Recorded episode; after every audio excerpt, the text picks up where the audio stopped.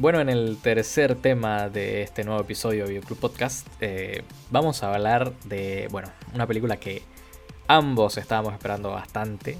Eh, y que, bueno, no hablamos antes porque en Brasil se estrenó eh, unas dos semanas, o tres semanas después de que se estrenó en Bolivia, creo, ¿no? Sí, sí, fue, fue por mi culpa, perdón. no, no, no, no fue por tu culpa, fue por culpa de Brasil. Así que vamos a dejarlo ahí. Eh, estamos hablando, claro, de, de, Northman, el hombre del norte. Eh, el norteño. El norteño también. Eh, una película de este director que, bueno, va 3 de 3 hasta el momento.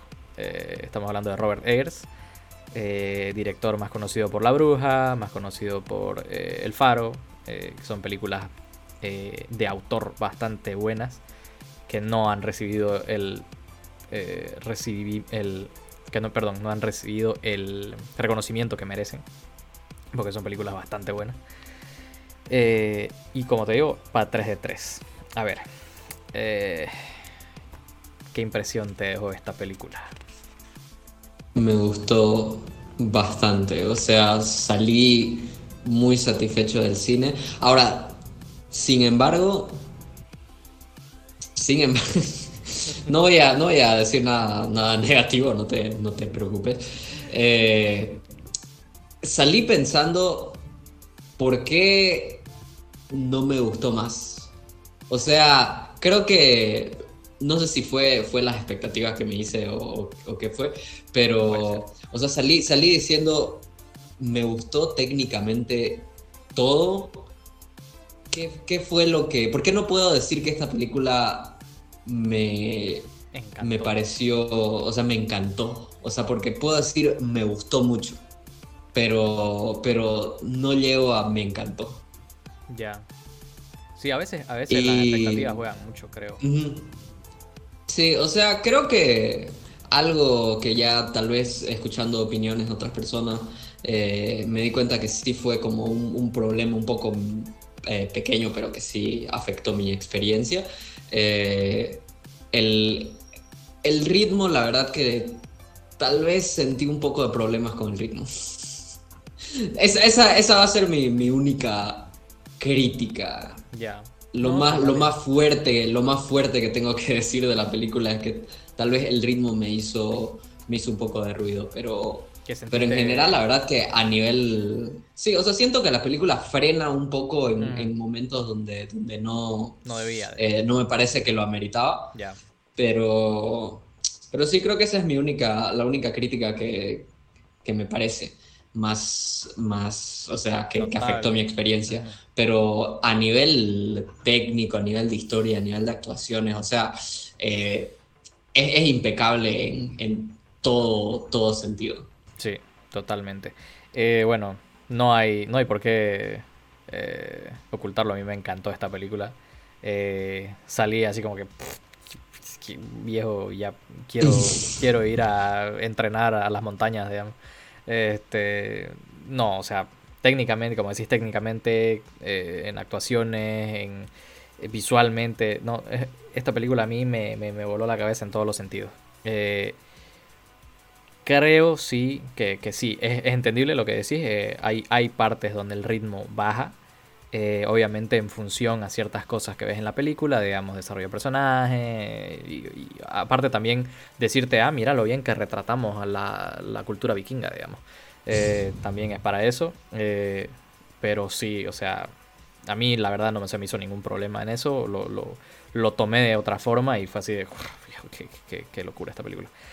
A ver, Vamos a ir hablando de diferentes, digamos, temas que pueden ir saliendo, pero vamos a mencionar primero a las actuaciones en esta película porque hay bastante de qué hablar. Primero, eh, y no podía ser otra forma, vamos a hablar de nuestro protagonista, eh, Alexander Skarsgård. Que bueno, aquí creo que entramos heterosexuales y salimos un poco menos heterosexuales de esta película. Eh, porque, o sea, la forma, ya lo habíamos visto en Tarzán, ¿no? Como, como se preparó, digamos, Alexander Skarsgård, pero ahora ya es otro punto ya. Y, y, toda, o sea, creo que lo que dije en mi review fue, es eh, una actuación muy difícil, porque tenía que acceder a un punto donde era un hombre y un animal. Porque es, o sea, ejecutar ese, ese nivel de rabia que muestra en la película y ese nivel de salvajismo, digamos, puede salirte bien como puede salirte así todo eh, exagerado y mal, digamos. Y aquí lo hace, pero de, forma tremenda. Para mí, ¿vos qué, qué pensás de la actuación de, Alexander Skarsgård? Uf, es, increíble, o sea, es una actuación muy física, muy primal, o sea, que, a la vez tiene, tiene todos esos matices porque sabes la, historia del personaje y lo ves eh, todo el tiempo, o sea, eh, lo, representa todo el tiempo y, eso es algo bastante difícil de, de mostrar en, un personaje, en especial un personaje que eh, se vuelve tan complejo a lo largo de la, de la historia que, la verdad que, que tener razón, hacerlo bien, no cualquiera. O sea, Alexander Skarsgård lo hace, lo hace increíble, es un personaje que bien pudo haber sido eh, actuado de una manera bastante exagerada o tal vez no lo suficientemente salvaje, pero, pero está como en el punto exacto donde, donde tiene que estar. Así es.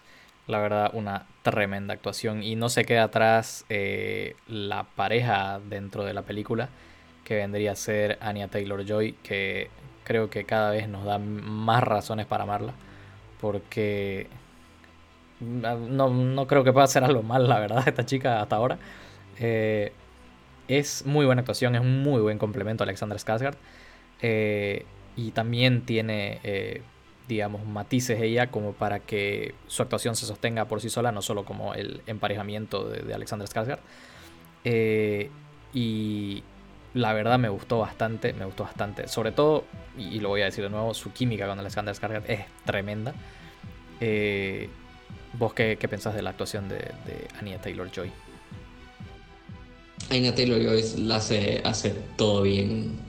La la Ania Taylor alias La Empanadas. La verdad que siempre da una, una, buena actuación. Esta es la segunda vez que trabaja con, con Eggers y, la verdad que, que siempre tiene estos roles así que son, son como más callados, pero también muy, que tienen como una locura por dentro.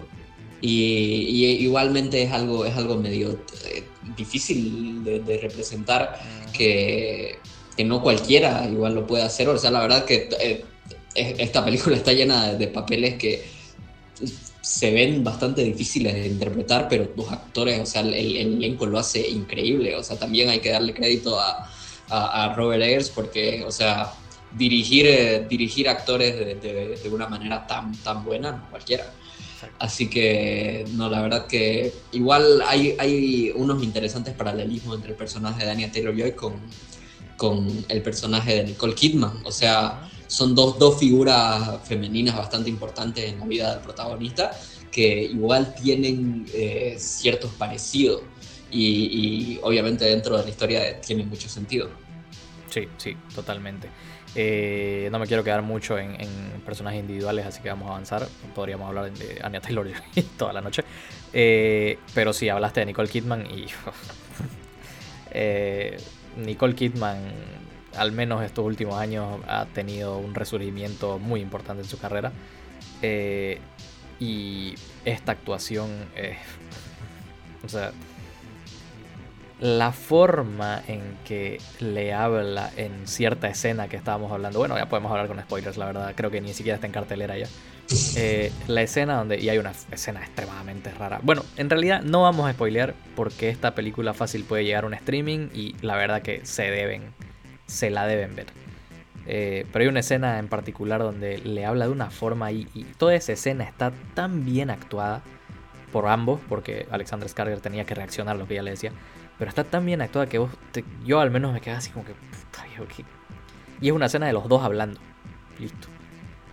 Y es así de, mierda, Qué, qué, grave, qué, situación de mierda. y, y, qué, y qué digamos, la, tipa de esta. O sea, el papel es, es, muy O sea, es como decís, todos los papeles de esta película eran jodidos y hay que decir, wow, Robert Eggers, porque tenés que tener muy clara la película en tu cabeza y muy clara cómo se tiene que desenvolver para darles las direcciones a tus actores y que la y que las actuaciones te salgan así, le salgan así a los actores. Entonces, sí, ¿vos qué pensás de Nicole Kidman? No, o sea, totalmente. O sea, veo muchas posibles nominaciones en la próxima entrega de Oscar para esta película. La para verdad mí, que. Para mí esta es la más segura. Esta es la más segura, Nicole Kidman. Sí, de hecho, de hecho sí. O sea, justo, justo esa escena que, que estabas hablando, o sea, ya la imagino como la escena que muestren para la, para la nominación. La verdad que es para estar la, la escena que más eh, demuestra la, lo, lo increíble que lo hace Nicole Kidman con este personaje. Sí, la verdad que sí. Eh, y bueno, vamos a, darle menciones especiales, digamos, a, a, lo que es Willem Dafoe como el bufón consejero de, y, bueno, chamán de, del padre de, de Hamlet, eh, que es el personaje de Alexander Skarsgård. Eh, una actuación en la línea de, de Willem Dafoe, bastante excéntrica, bastante por momentos eh, perturbadora. Eh, al igual Sí, apro- aprovechó por completo los cuantos dos minutos de, Sí, de- desde tiempo de pantalla de que escena tenía. que tienen, sí. Eh, bueno, Ethan Hawke, que está como el padre de Hamlet, que es el, el principio de la historia, digamos, básicamente porque a él es al que asesinan. Y esa es la motivación ¿no? que, que vemos durante toda la película de te vengaré padre, te salvaré madre, te mataré Fjolnir. Eh, esa es la frase que, que lleva, digamos, a Hamlet a, a cumplir con su destino. Eh, y sí, es una actuación bastante... Igual, como decir, lo vemos muy poco, digamos, a, a Ethan Hawke, pero te deja una marca, digamos, de un padre amoroso, digamos, ¿no? Eh, que, que quiere estar ahí con su hijo. Igual el personaje de, de, de Fjolnir, que creo que supongo que... ¿Cómo se llama el, el actor este? Claes, Claes- Claes Casper Bang. Casper Van qué, qué nombre.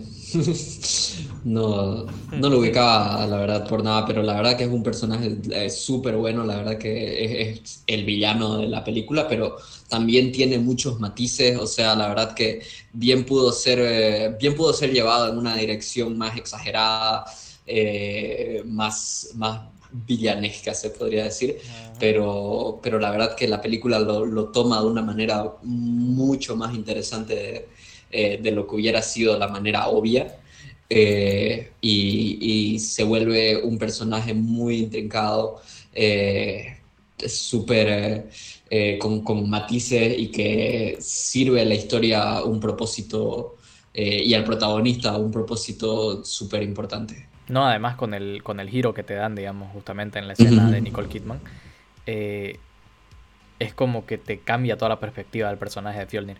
Entonces, eh, sí, tenés razón, le, le da, le da un, una dimensión muy diferente a este personaje y a toda la historia, básicamente.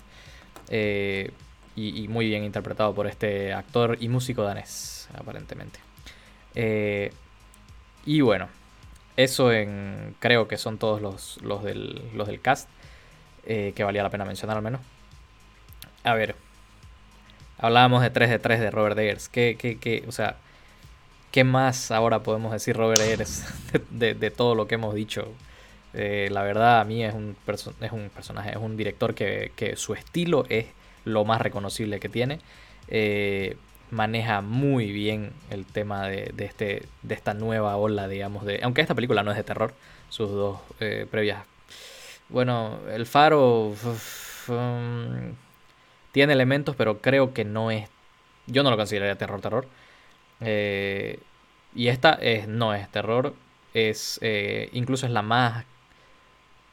La película más accesible y comercial, creo, de Eggers. Sería esta a pesar de que, de que no lo es, digamos, a un estándar de industria, digamos, comercial.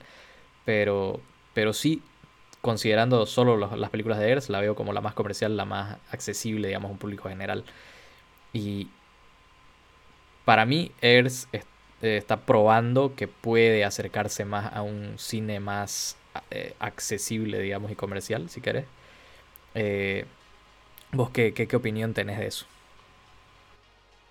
No estoy tan seguro qué tan posible es que veamos eh, en el futuro más proyectos así, porque creo que en primer lugar no le ha estado yendo muy bien en, taquilla, esta película. Así que no sé qué tan posible es que le vuelvan a dar otro, otro presupuesto de estudio a este nivel. Eh, creo que igual, mm, si bien creo que ya, ya habían dicho de que Robert Ayers no precisamente eh, perdió control creativo, pero igual dijo que es como una experiencia muy diferente trabajar con, con un estudio más grande. Eh, así que es posible que los, eh, al menos la, siguiente o las dos siguientes películas que, veamos de él sean nuevamente volviendo a, producciones de, menor presupuesto. Y, o sea, por mí todo bien, o sea, la verdad que los que, los que seguimos eh, el cine de, esta manera, no importa dónde, dónde vaya a ir, realmente cualquier proyecto que vaya a ser, ya, ya estamos atentos, ya estamos siguiendo eh, qué es lo que va a ser el siguiente. Y creo que igual cancelaron su el proyecto que tenía de, de Nosferatu, ¿no? Y eso mm. creo que fue culpa de Morbius, pero bueno, eso ya es una historia para, para otro día. Eh, no estoy seguro, tendría que buscarlo.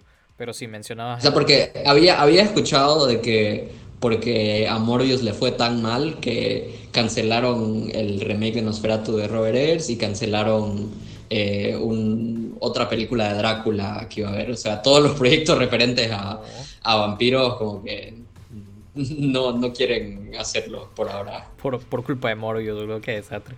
Este, pero mencionabas, a ver, el tema del presupuesto de esta película fue entre 70 y 90 millones, o sea, digamos 80 millones y lo que hizo en taquilla fue 60 millones.